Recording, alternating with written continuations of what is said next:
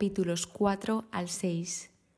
Algo que se repite muchísimo en estos tres últimos capítulos del libro de Baruch es la palabra alegría, es la palabra felicidad y es la palabra ánimo.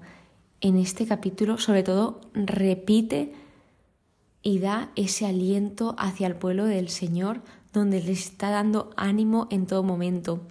Y todas estas tres palabras nos llevan a ese mensaje principal que es la confianza en Dios, tener fe.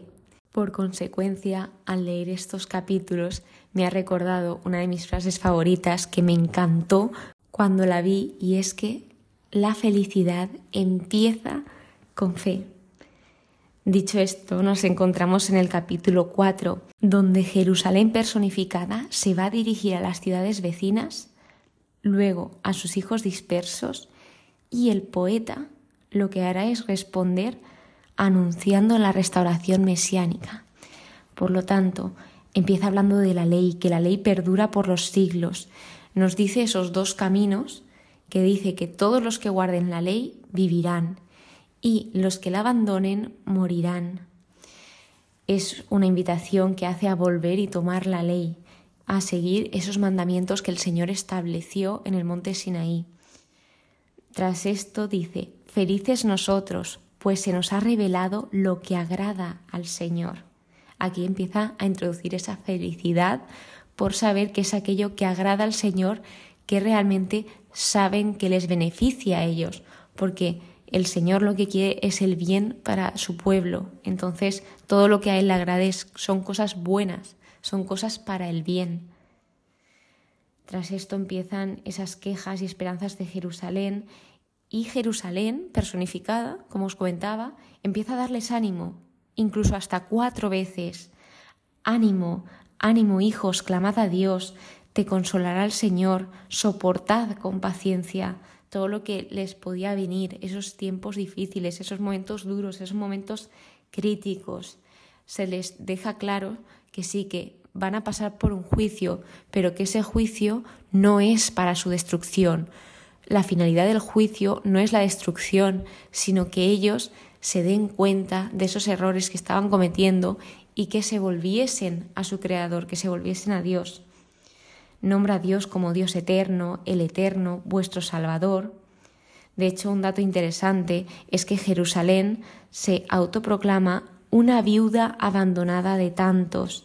Sin embargo, parece ser que el último capítulo de Jeremías conteste a esto que Jerusalén se dice, y es que en ningún momento había enviudado ni Judá ni Israel de su Dios. Es decir, que Dios no había abandonado a su pueblo, que Dios seguía estando con ellos. Esto lo decía en el penúltimo capítulo, capítulo 51 de Jeremías. Entonces, luego habla de por qué esa tierra, por qué Jerusalén está desierta, ella misma da esas razones por los pecados de mis hijos, porque se apartaron de la ley de Dios. Tras esto les dice que el que atrajo sobre vosotros las desgracias os librará del poder de vuestros enemigos. Se les dice que marchen de ahí. Y luego dice, yo esperé vuestra salvación y el santo me ha llenado de alegría y además también de misericordia. Habla de la misericordia. Os despedid con lágrimas de duelo, pero Dios os devolverá a mí para siempre con felicidad y alegría. Os enviará la alegría eterna. Ya os digo que este capítulo es muy redundante en cuanto a la palabra alegría. Repite que esa alegría llegará. Malditos los que hicieron daño y se burlaron, tendrán su juicio. ¿Qué sucedió? Que cuando los demás pueblos, las naciones vecinas, vieron este juicio que les estaba llegando al pueblo de Dios, se burlaron de ellos. Pero lo que ellos no sabían es que ellos también tendrían juicio, no solo iban a tener el juicio de, Dios, el pueblo de Dios, porque Dios es justo con todos. Entonces, si ellos también estaban haciendo acciones donde entraba la violencia, la opresión a los demás, hacer el mal, ellos también iban a pasar por ese juicio. Así que, consejo, no te burles de algo porque puede que en un futuro te toque a ti. Mira hacia oriente, Jerusalén, y contempla la alegría que te envía Dios, la gloria de Dios. Habla que el Señor nos envía esa alegría, nos dice que Dios quiere que seamos felices y Él quiere que seamos felices plenamente, que tengamos esa alegría eterna. En el capítulo 5 dice, porque Dios ha ordenado rebajarse para que Israel camine seguro bajo la gloria de Dios. Esto me recordó cuando el Señor, cuando Dios se hace carne y se rebaja, se hace uno de nosotros para estar con nosotros. Y es cuando llega Jesús a nuestras vidas. Y esto es muy fuerte porque el mismísimo Dios, que no le haría ninguna falta hacerse hombre, se hizo hombre por y para nosotros. Todo lo hace por y para nosotros porque Dios conducirá a Israel con alegría a la luz de su gloria, con su misericordia y su justicia. También esas palabras misericordia, justicia, derecho son palabras que van enlazadas al Señor y que en estos últimos libros se están repitiendo muchísimo. También supongo que es para que tengamos clara esa identidad del Señor y cómo es Dios, qué le gusta a Dios. A Dios le gusta la justicia, el derecho, la misericordia. Por último, el capítulo 6 es la carta de Jeremías, que curiosamente está indicado como otro libro, pero se encuentra dentro del libro de Baruch. Es solo un capítulo y esta carta de Jeremías es un escrito independiente del siglo II atribuido a Jeremías. La Búlgata lo colocó al final del libro de Baruch como capítulo 6 y este es un ataque burlesco al culto de los ídolos que tiene como trasfondo el culto a los dioses de Babilonia. Es decir, lo que está haciendo en este capítulo es mostrar qué son los ídolos y cuánto perjudica la idolatría al pueblo, porque ellos estaban adorando a ídolos que no iban a hacer nada. Se refería en este caso específico a los ídolos de madera, que por mucho que los clamasen y los adorasen, no les iban a escuchar, no les iban a ver, no les iban a salvar. En cambio lo contrasta con el poder de Dios, que Dios en todo momento está con ellos, les escucha, no les abandona. Y rechazaron a Dios, al único que les escuchaba, que estaba con ellos, lo rechazaron. Entonces, esta carta se escribe a los prisioneros que iban a ser deportados a Babilonia y aquí se les empieza a decir pues ese tiempo que iban a estar en Babilonia, permanecerán siete generaciones en Babilonia, pero Dios les sacará en paz.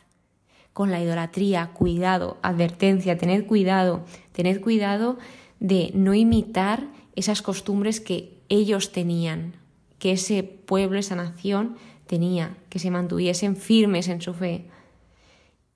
Y después de esto no te deja así, te dice cómo afrontar estas situaciones, de cómo mantenerse firme sin imitar al pueblo extranjero, esas costumbres de idolatría, diciendo en el interior, a ti solo hay que adorar, Señor, pues mi ángel, esto lo dice el Señor hacia su pueblo, os acompaña y protege vuestras vidas. Luego se mete a justificar esto de que los ídolos no sirven para nada, que no deben temerlo. Dicen, con ello se demuestra, de donde se deduce que, deduciendo de todo esto que, sabiendo pues que no son dioses, por tanto no los temáis. No pueden hacer justicia ni cumplir promesas, no pueden hacer nada. Sus servidores quedarán abochornados. Todo lo que hacen es mentira. Seguidamente realiza unas preguntas junto con unas descripciones donde va repitiendo que no son dioses, les va dejando claro que esos ídolos no son dioses. ¿Cómo pues se puede creer o decir que son dioses? ¿Cómo van a ser dioses los objetos que han fabricado? ¿Cómo no darse cuenta de que no son dioses los que no pueden salvarse a sí mismos de guerras y catástrofes? A quien pues no le resulta evidente que no son dioses. Entonces, ¿Qué son?